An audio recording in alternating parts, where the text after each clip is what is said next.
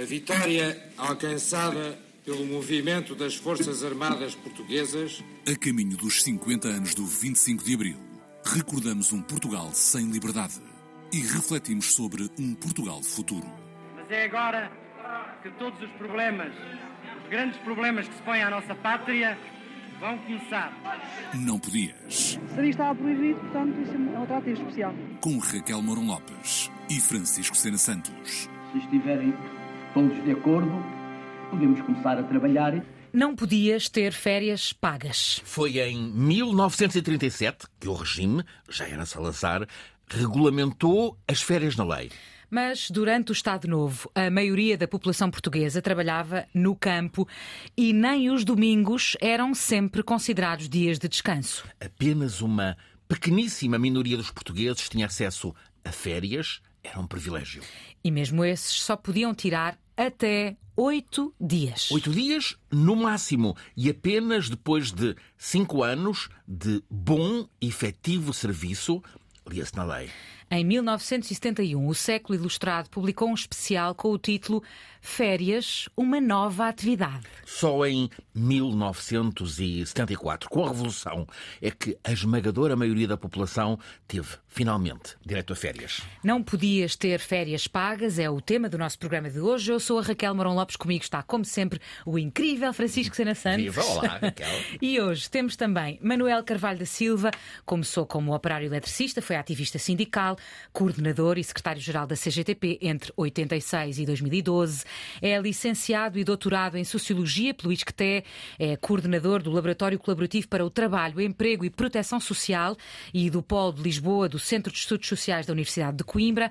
É autor de literatura diversa sobre trabalho, emprego, o sindicalismo, o Estado Social, a Europa e a globalização. Nasceu 26 anos antes do 25 de Abril. E temos também a Inês Duarte Coelho, é jornalista, licenciada em Ciência da Comunicação. Cresceu na redação do jornal Sporting, já nos vai contar isto, onde fez depois o primeiro estágio. Trabalhou na TSF, venceu o prémio de jornalismo António Sérgio com o trabalho 20 anos em missão pelo país, a dos francos, reza a história. Integrou a comissão organizadora do 5 Congresso dos Jornalistas, ainda a semana passada. Entretanto, rescindiu recentemente o contrato com a TSF, está neste momento de férias e prestes a dar início a um novo desafio profissional. Nasceu 27 anos depois do 25 de Abril. Estão apresentados os nossos convidados. Francisco. Manuel Carvalho da Silva, férias. Férias é mesmo uma das conquistas do 25 de Abril, entre muitas outras. Como direito universal é.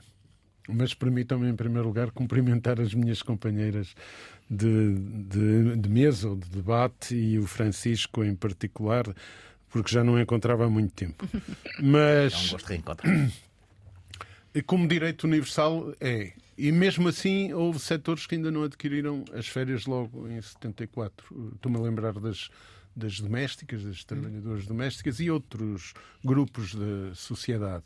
Vocês introduziam a questão das férias e o descanso, não é? E é verdade que Portugal era um país muito, muito atrasado. Eu nasci numa aldeia do Conselho de Barcelos, com cerca de 2.500 habitantes, e quando hoje reponho o retrato do que era a minha infância e a minha adolescência, quer do ponto de vista da saúde, das condições de saúde, de habitação, de, do emprego, o emprego era todo precário. Costumava dizer-se ah, vale a pena ir para o Estado porque ganha-se pouco, é limpinho e é, É garantido. certo, era garantido se não tivesse posições contra o regime, senão não era garantido coisa nenhuma, não é? Mas, o, o- por exemplo, o apego do povo pelas romarias tinha uma relação profundíssima com o encontrar de espaço de convívio e de descanso. É uma coisa de que se fala pouco. Né? E mesmo o ir, o ir à missa ao domingo, para algumas pessoas, na minha infância e na minha juventude, significava conquistar umas horas de não trabalho. Pois, de socialização em vez de porque cumprimento Era impensável, ao sábado trabalhava-se. E nos feriados, com exceção dos feriados religiosos, aí dava para fazer uma outra conversa sobre o papel da igreja, etc. Mas com exceção desses, não, não havia descanso. Trabalhava-se Traba- à mesma, Trabalhava-se e trabalhava-se de dia, de noite, etc. Eu, quando comecei a trabalhar por conta de outrem, porque a trabalhar comecei mais cedo, Com que idade? com 16 anos, Uhum. eh, mas como disse, já tinha trabalhado no campo e, e depois é que o meu pai me deixou ir fazer o curso da Escola Industrial e, entretanto, comecei a trabalhar. Mas eu ia dizer, completei, fez 58 anos no dia 7 de janeiro no primeiro ano não tive férias. Eh, no segundo ano tenho a impressão que tive uma semana de férias e, portanto, foi. Estes tais oito dias. Sim, sim. Se, sim. se tiver cumprido, que o segundo terceiro, o sim. efetivo e sim, depois competente tinha... serviço. E, portanto, o direito a férias, como o conjunto fundamental dos direitos ligados às condições materiais de retribuição do trabalho ou a direitos em campos múltiplos, como a conciliação vida familiar-trabalho, como os direitos da mulher uhum. eram inexistentes praticamente. Este programa tem por título não podias, não podias ter férias pagas, não podias ter férias e menos não pagas. podia lutar pelos seus direitos. É, que outros direitos é que é ficaram, isso, ficávamos aqui umas horas a, a falar. pois é. Mas um, um deles muito significativo foi a conquista do salário mínimo nacional cujo decreto julgo que saiu a 28 de maio de 74, portanto, um mês logo e três assim, dias. Foi logo a seguir, não é? Só para termos uma ideia, o impacto do salário mínimo nacional na administração pública provocou o aumento dos salários dos trabalhadores da administração pública em cerca de 60% dos trabalhadores. 60%? E, sim, 60%. Julgo que ainda passa ligeiramente. E no setor privado o número não é tão elevado, mas anda muito próximo. Julgo que ultrapassa os 50%. E na altura o salário mínimo o primeiro salário mínimo tinha o valor de 16,5 euros, não é? Embora não se possa fazer as contas diretas, é preciso ter em conta a inflação, etc. Mas, portanto, não havia proteção no desemprego, não havia proteção social. Um outro número que é muito significativo, se a memória não, não, me, está, não me está a falhar, em 31 de dezembro de 1973, ou se quisermos em 1 de janeiro de 74, havia apenas cerca de 480 mil portugueses com direito à pensão de reforma em formação.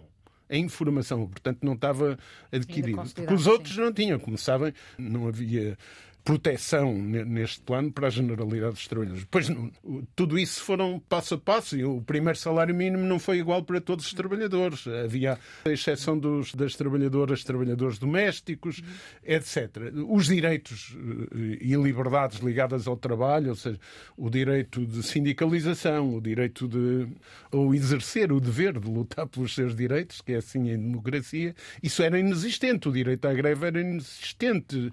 E como é que foi para si, Manuel Carvalho da Silva, viver esses tempos de conquista de direitos, cada um a seu tempo, enfim, como trabalhador, tem a experiência de ter trabalhado uhum. antes do 25 de Abril, depois do 25 de Abril, como é que foi a sua experiência de passar por isso, por essas conquistas uma a uma?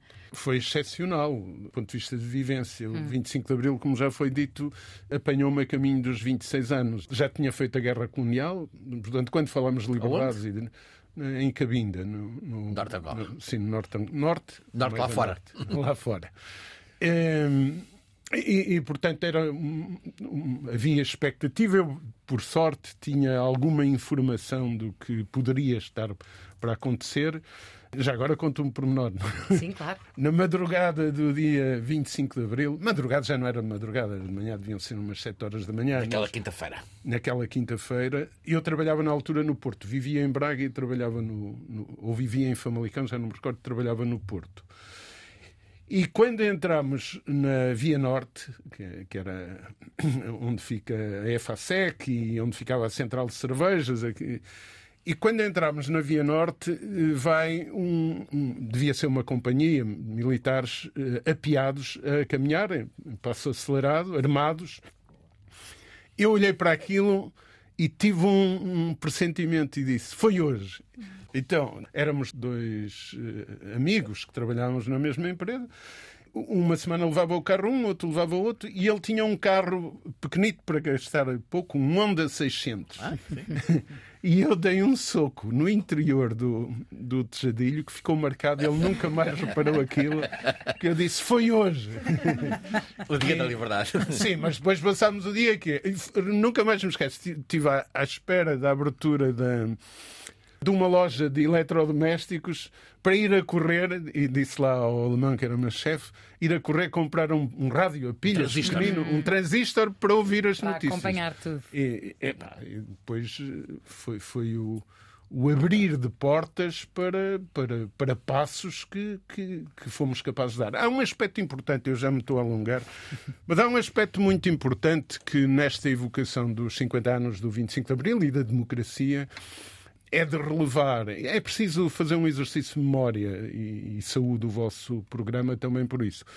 Porque o facto do 25 de Abril ser muito próximo do 1 de Maio e dos trabalhadores virem a desenvolver como vinham, desde o final dos anos 60 até 74, um crescendo de lutas. Em 73 há imensas, imensas greves. Transportes públicos. Transportes públicos. O facto de, das reuniões intersindicais, o, o início da intersindical ter projetado muitas conquistas de sindicatos, criou as condições para que um, um, golpe militar progressista e com um programa democrático inequívoco, é uma grande vantagem do, do, do, golpe para ele ter êxito e êxito para, em direção à democracia, não é?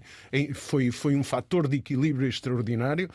Mas esse facto de proximidade e dessa pulverização organizacional que os sindicatos já tinham foi um dos fatores que mais influenciou a criação de dinâmicas revolucionárias. Né? A revolução aconteceu por transformação e por dinâmica. Não foi exclusivamente o movimento sindical, mas o movimento sindical teve, um, nesse plano, um papel uh, excepcional. Ou seja, a luta pelos direitos laborais também, também, também desempenhou um papel também, fundamental na também, Revolução, não é? É de registro. Ainda a semana passada estive a apresentar um livro onde estão registadas estas coisas. O, nas vésperas do 25 de Abril havia reuniões de direções de sindicatos a preparar o 1 de Maio. No, no, estava marcada para o dia 26 uma, uma reunião de sindicatos para preparar as coisas. Tudo isso foram contributos que, junto de, com outros, né, que vinham da, da intervenção política, da intervenção cultural, da academia, das lutas estudantis, e tudo isso foi um caldeirão. Mas esse fator de proximidade entre o 25 de Abril e o 1 de Maio é muito, muito importante. E a Inês, que nasceu um quarto de século depois do 25 de Abril,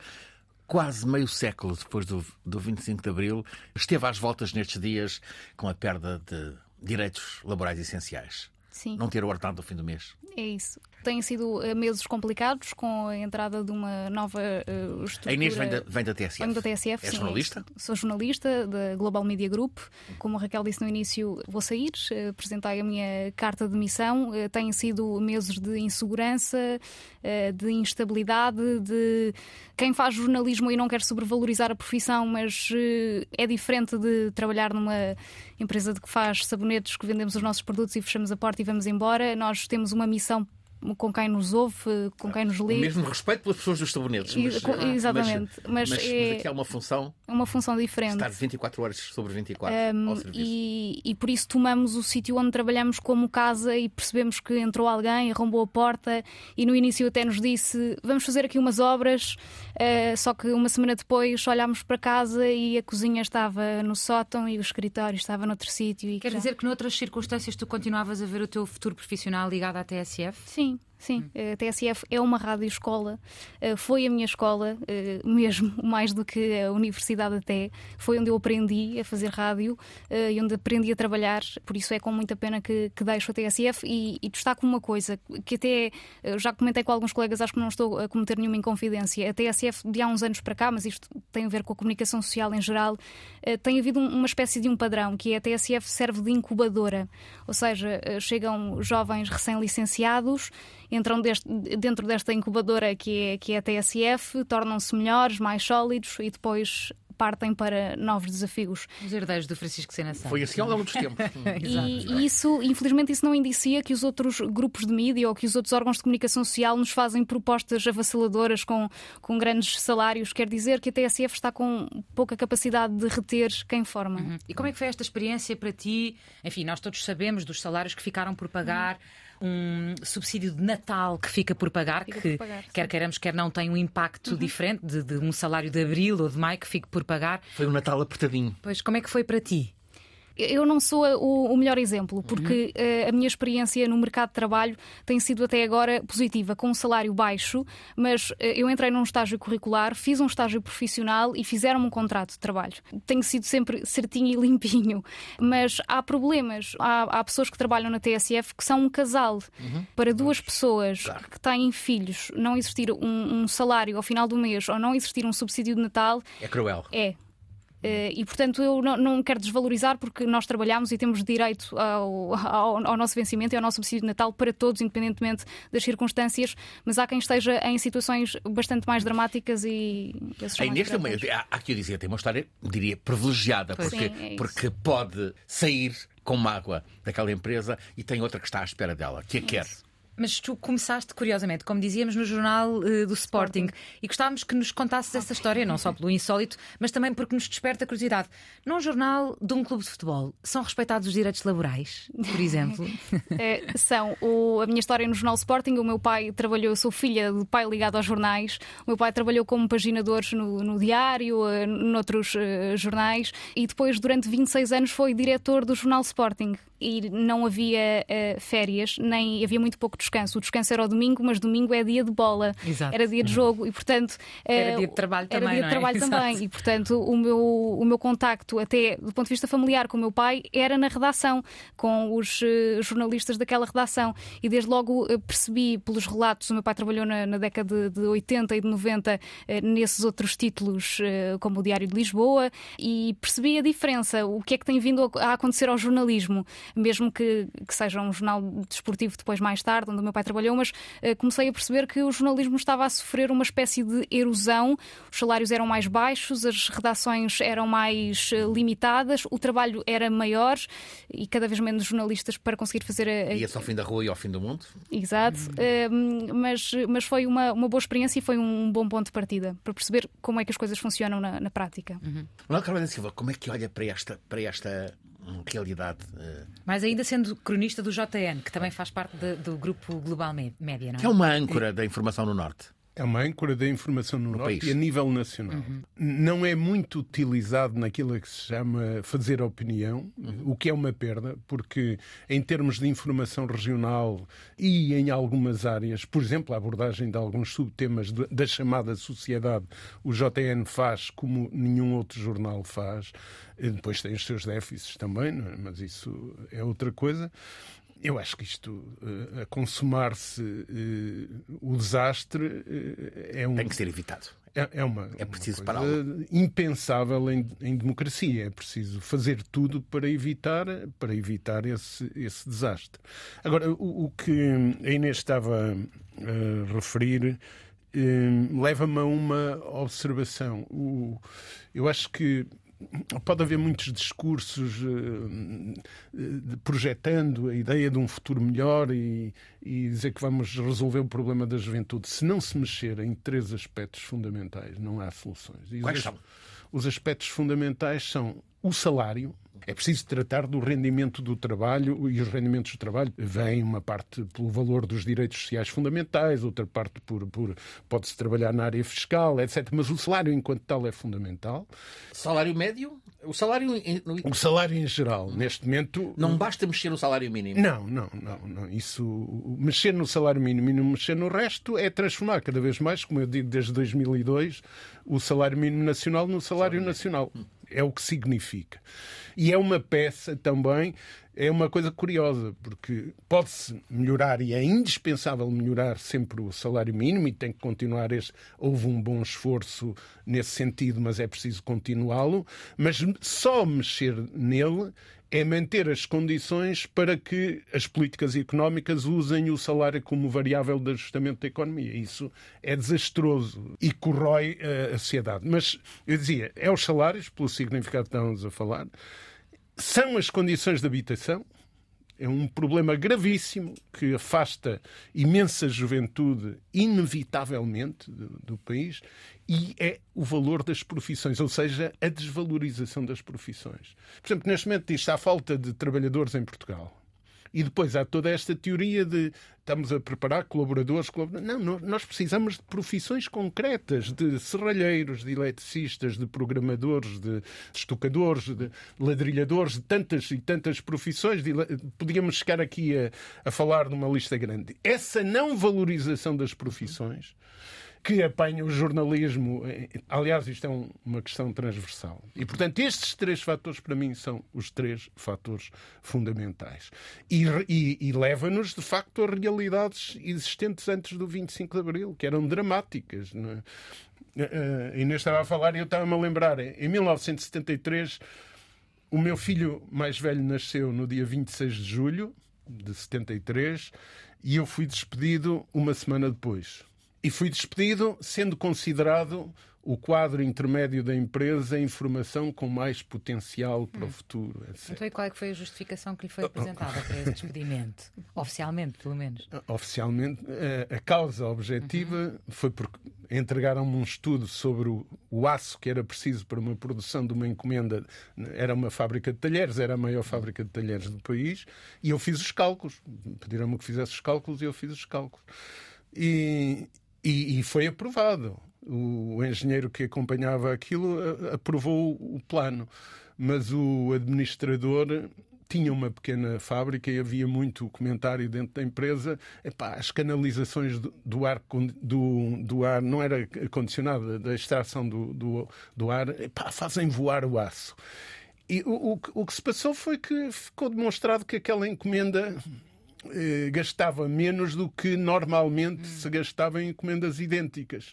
A encomenda era uma necessidade premente, porque senão a empresa naquele mês não tinha salários e, portanto, os administradores acabaram por aceitar fazer a encomenda e cumprir o objetivo. Só que ficou a pedra no sapato. E, e, e portanto, a partir do momento. E a partir do momento em que começam por. Uh, dizer que eu tinha que cumprir uma série de coisas, como depois do meu horário perguntar se podia sair, e eu disse não. As coisas começam a ser demais. E, e portanto, o, o, promissor quadro da, da empresa eh, foi posto na rua. Foi posto empresa. na rua uma semana depois de ser pai. É? Lidar, lidar com o desemprego nessas circunstâncias, uma semana depois de ser pai, é, é tramado. É, embora atenção, que nós vivíamos, o Francisco também sabe disso, vocês sabem porque vão ouvindo informação, mas nós vivíamos um tempo em que quem tinha um mínimo de informação tinha expectativas positivas. Não? É? Vinha aí a mudança do mundo, não é? Os nossos pais foram muito mais sacrificados que nós. Não, não viram o resultado disso. Nós vivíamos isso. E, por exemplo, o que é que isso eh, significava? Significava que muito antes de eu ser despedido, ou seja, uns meses antes, já andava à procura de uma alternativa. Uhum. E felizmente fiz uma alternativa qualitativa. Eu era daqueles trabalhadores que no 25 de Abril ganhava muito bem, em termos relativos, mas ganhava muito bem. Mas era uma exceção, por coincidência. O Manuel este... Carvalho da Silva falou aqui de três pontos uh, muito importantes, dos quais eu, eu, queria falar contigo, Inês. Hum. Tem a ver com uh, direitos laborais que estão dilapidados, uh, a habitação e a desvalorização das profissões. São três problemas muito relevantes, em particular para a tua geração, e que têm feito muita gente, da tua geração também, sair do país. Tu alguma vez ponderaste isto? É uma realidade que te é próxima? Não, eh, e nunca pensei em sair do país. Acho que a questão do salário mínimo, pelo menos para mim, eu não gosto muito de ser porta-voz dos jovens porque há de facto claro. jovens em circunstâncias diferentes. Mas... E tu já assumiste a tua posição de privilégio. Sim, eh, acho mesmo que há um primeiro passo eh, que nós temos que dar quando pensamos em querer ter uma casa, que é nós temos que ter um vínculo de trabalho. O trabalho é a base de qualquer outro pensamento de nos querermos emancipar, que é um problema, os jovens não conseguem conseguem uh, ter uma vida autónoma dos pais ou da família. Mas para isso, para pensar nessas outras coisas, na habitação, é preciso ter um trabalho e os salários são mesmo baixos. Uhum. Portanto, acho mesmo que o salário mínimo devia subir. E além disso, acho que devia haver um esforço por parte das empresas, porque nós às vezes colocamos muito ónus uh, no Estado e no governo, mas as empresas têm tido lucros, eu não queria dizer esta palavra, mas obscenos. E esse lucro deve ser também canalizado uh, para o investimento jovem e nos quadros jovens que têm. Não deve ser um esforço só para o salário mínimo. Vou dar um exemplo da Global Media Group. Uh, o, o, salário mínimo nacional em janeiro deste ano é 820 euros, uhum. o salário mais baixo na Global Media Group são 830, portanto são mais 10 euros. Isto é nivelar por baixo. Temos aqui estado a falar de, de habitação. Permita-me só diga, aqui diga. Um, um complemento que quando eu falo em desvalorização das profissões, é um tema que nos deve levar a analisar setor por setor, Sim. porque estão quase todas em desvalorização. É um tema delicado, mas absolutamente central. Uma outra observação que foi feita é o, a questão do trabalho, como dizia a Inês, é uma questão fulcral. Uhum. Quando nós discutimos as Até grandes questões... Não é? Sim, identitária. Por exemplo, falávamos de profissões. Uma profissão não é uma ocupação qualquer. Uma profissão tem o quadro de direitos e deveres que estabelece compromissos de ordem ética, uhum. etc. E algumas profissões têm até códigos deontológicos, uhum. como é o vosso caso, não é? E outras profissões. Portanto, define-nos, não é? Define. Tem dimensões de sociabilidade. Esta ideia de que o trabalho é uma ocupação qualquer é um absurdo. É preciso identificar o que é uma profissão. Mas a outra questão é quando nós refletimos sobre as grandes questões que marcam a atualidade, eh, uma delas que é muito relevada todos os dias é a questão das tecnologias, robotização, inteligência artificial, etc. Mas se formos ver o clima e ambiente, a demografia, eh, as questões da criação e distribuição da riqueza, as cadeias de produção, a economia financeirizada, eh, o papel da escola no, no, hoje, como se levam e como se fazem as formações, as políticas públicas, qualquer um destes grandes campos, começamos a discuti-lo e o que é que surge no centro? O trabalho e o emprego. Sempre. Sempre. E, portanto, nós temos que responder a isto. Agora, também realçar aqui uma outra coisa: o salário mínimo tem que crescer. Mas nós temos que alterar esta realidade. Atualmente já são quase 25% dos trabalhadores que recebem até ao limite do salário mínimo, ou seja, ganham um salário mínimo até abaixo disso. Isto não pode ser, não pode ser. O elevador social está avariado e, e foram ditas mentiras e, aos, cima aos jovens. o resto do chão, não é? Que é o, que é o pior é, sítio onde O que é preciso para o consertar? algumas das questões falámos aqui, mas eh, há dois elementos fundamentais: o rendimento do trabalho, ou seja, o salário e as outras componentes, e os, os, rendimentos indiretos, a saúde, a escola, é? o direito ao ensino, o direito à proteção social, que não podem ser transformados em, em direitos de proteção das pessoas só em situação de risco. Não, tem que ser direitos universais em que as situações de mais riscos são sobreprotegidas, mas todos têm que estar protegidos. Estes são aspectos absolutamente fulcrais, mas não, não se resolvem com qualquer política. Isto que eu estava a dizer é determinante. Nós precisamos de avançar nisto. Os direitos sociais fundamentais pertencem às pessoas, não pertencem a nenhuma governação, a nenhum governo em concreto, a nenhum Estado. São direitos das, das pessoas. Já lá vamos, Manuel Carvalho da Silva, esse risco. Eh, vamos avaliar se ocorremos ou não de, de reversibilidade de alguns desses direitos. Para já, vamos, a propósito de, do tanto que já falámos aqui de habitação, conhecer a terceira convidada deste nosso programa. A piscina da Tapada não podes ir, podes ir para os olivais. Para os olivais pagas, mas tu tens que pagar e tu não não tens dinheiro para pagar. Mas quem é que disse a ti que eu não tenho? Portanto, não tens, vens para aqui. Não podias ter férias pagas. Vai falar-nos em nome do movimento Vida Justa a Rita Silva, que nasceu dois anos depois do 25 de Abril. O que é que é o movimento Vida Justa, Rita? É, é, um movimento que, que, surge desde as periferias e que surge uh, da parte das pessoas que trabalham muito neste país e que têm muito pouca voz é um movimento que pretende, neste momento, organizar com pessoas que estão nas piores situações, dos salários muito baixos, de condições habitacionais péssimas e que é uma parte muito grande da população que não tem praticamente voz na sociedade.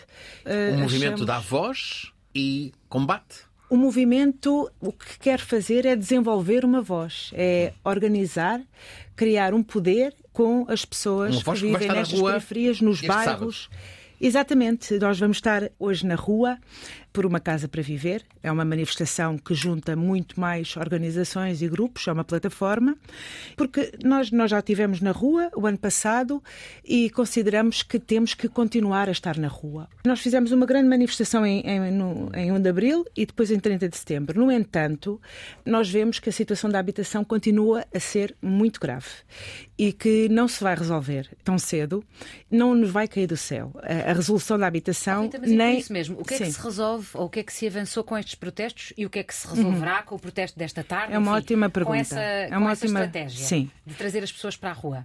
O facto de termos trazido pessoas para a rua nas últimas duas grandes manifestações fez com que nós obrigámos a que o, o governo tivesse que precipitar-se a apresentar um pacote de medidas para a habitação. Uh, Esteve-se a discutir muito na, publicamente a questão da habitação.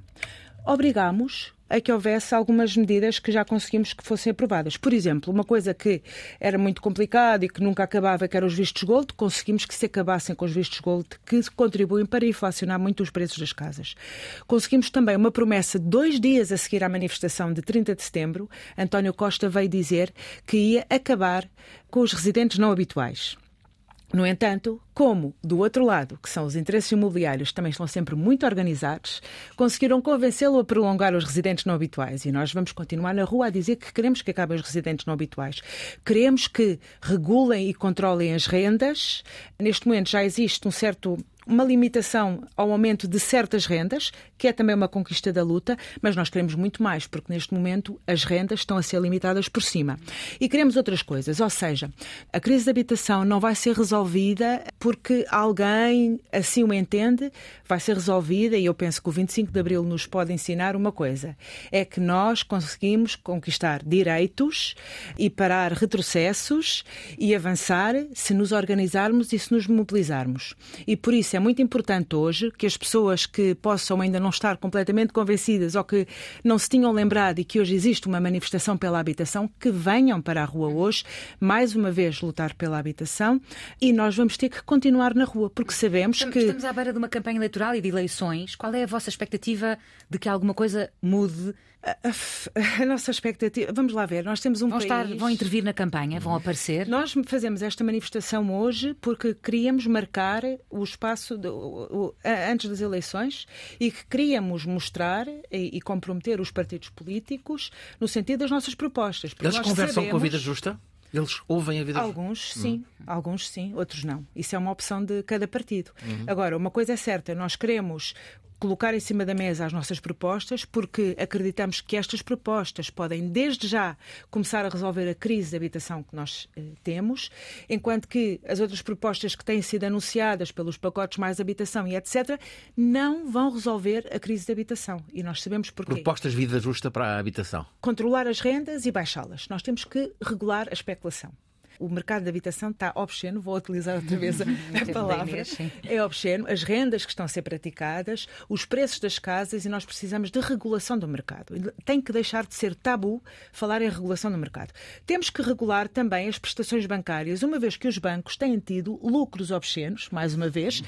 e isto muito à custa do aumento enorme, brutal, que as pessoas tiveram nas suas prestações bancárias. crédito à habitação. Sim. Queremos que haja o fim imediato dos residentes não habituais, porque é um, é um programa injusto que é em troca de isenções fiscais enormes, as pessoas virem para, para Portugal, que na verdade o que vem é inflacionar o, o, o imobiliário, vem alimentar o negócio imobiliário e pouco mais. Queremos atuar verdadeiramente sobre as casas vazias. Houve muita discussão sobre as casas vazias e no fim a montanha para um rato, não é? Não, não, vai acontecer nada. E queremos que realmente haja uma atuação sobre as Tem casas contas vazias. sobre quantas casas vazias haverá? Temos quase um milhão ao nível do país. Um uh, milhão? O último censo era 730 mil, parece-me. Em Lisboa há cerca de 55 mil casas vazias. Há muitas casas vazias. Há algumas freguesias da cidade de Lisboa, há quatro freguesias, que uma em cada três casas estão vazias há grandes proprietários, há uh, fundos de investimento e, e, que estão a especular. Queremos que parem os despejos das, uh, das pessoas que não têm solução, queremos estabilidade no, no, contrato de arrendamento, porque afinal de contas, a pessoa, se não tiver estabilidade na casa e no acesso à habitação, muitos outros direitos também ficam bastante comprometidos. Rita Silva, que nos veio aqui falar pelo Movimento Vida Justa, obrigada por teres vindo ao Não Podias. Vamos então gozar. E para começar, o mergulho vem dar satisfação. Não podias ter férias pagas. Manuel Carvalho Silva, uh, ouvimos muitas reivindicações uh, para uma vida mais justa. Mesmo assim, há muito que foi conseguido neste último meio século. Há risco de retrocesso nas conquistas? Inequivocamente há riscos e, em alguns casos, eh, grandes riscos. Se nós continuarmos com políticas económicas que utilizam os baixos salários como variável de ajustamento da economia, isto é um desastre do ponto de vista do, do, valor imediato dos salários, mas é um desastre do ponto de vista estratégico e pode provocar um retrocesso com impacto temporal muito significativo. Uh, os direitos sociais de que falávamos aqui, não é? o, o acesso, uh, uh, as condições de acesso e a qualidade da saúde, do ensino, de, da justiça, entre outros, se continuarmos com políticas em que, por exemplo, isto, isto tornou-se normal argumentar que não se pode aumentar encargos fixos nos orçamentos de Estado. Isto parece eh, eh, lógico não é? quando eh, depois é complementado com a ideia nós precisamos ter disponibilidade financeira para quando há crises irmos em socorro dos mais carenciados. Ora bem, a palavra crise é uma instituição mundial, não é que serve para subjugar, é invocada para subjugar. Mas o problema não é esse. O Estado Social implica investimento contínuo, é preciso disponibilização nos orçamentos de Estado.